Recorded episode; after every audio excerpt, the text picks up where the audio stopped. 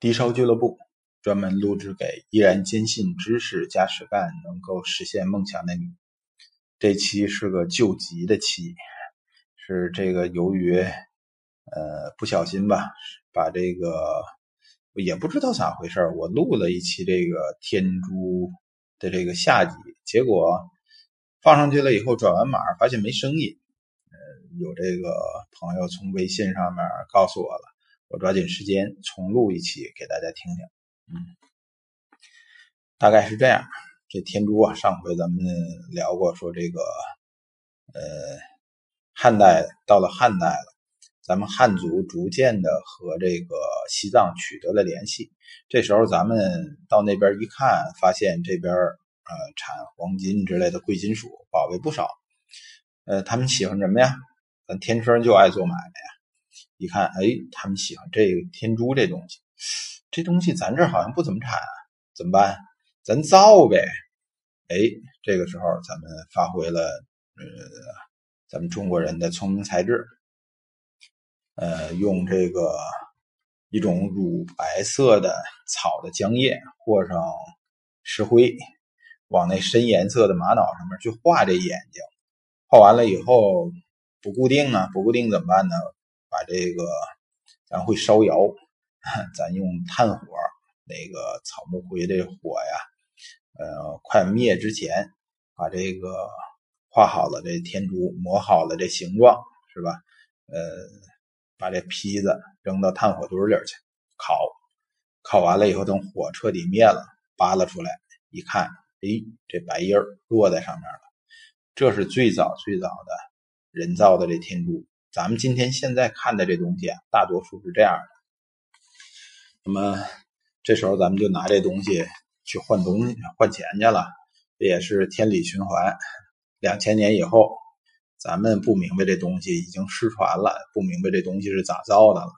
呃，不是不明白是咋造的了啊，是好多人没有这方面的这个文化积淀，他就认为这是西藏产的一宝贝，嗯，大价钱的往家请，你还放心。你请回来这东西啊，嗯，九成九吧都不太对。那么还有最搞笑的一个，呃，一会儿我会把这个图片呃做成封面发给大家看。呃，我之前在潘家园看过类似情况，那个我看那比这还生猛啊！一大块玛瑙原石，上面呢都是小坑，这坑上面每一坑上面啊。呃，挖出来一天珠的半截挖出来一半截那意思啊，这天珠应该是长在这玛瑙上面，你回家自己往外抠去。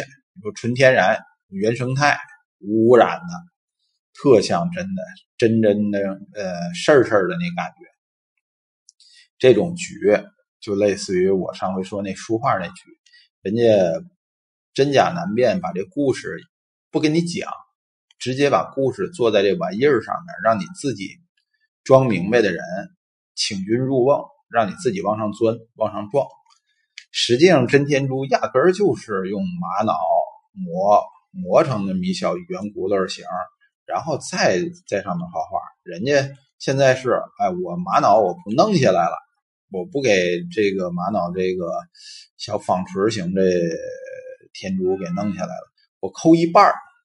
哎，我染色染完了以后，你再看，哎，它长在上头呢，原生态吧。呃，现在除了这以外，包括这个做的最好的是台湾人啊，台湾人做那高仿，自己吹说去活佛那儿把那老的那天珠，把那真的东西给换回来，活佛都未准能看得出来。这话吧稍微有点大，但是呢。人家那技术水平也差不太多，所以你现在便便宜宜的买个小饰品，几十几百块，呃，别拿它当真当那个活佛佩戴的九眼天珠，因为活佛这手头这东西也不多，法器啊，大多数是传下来的，他得拿这个东西去那个转世，呃，就是有一。这种法器有一功能是干嘛呀？是这个转世的时候，让这个转世灵童去看认。比如说啊，这个活佛手头有好几个手串、天珠什么的这些东西，他随身的就一个啊。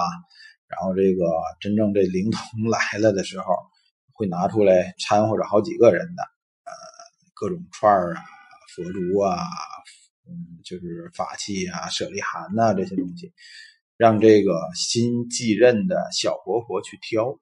如果他挑上上任活佛真正留下来这东西，才能呃认定他为活佛。这是一套手续。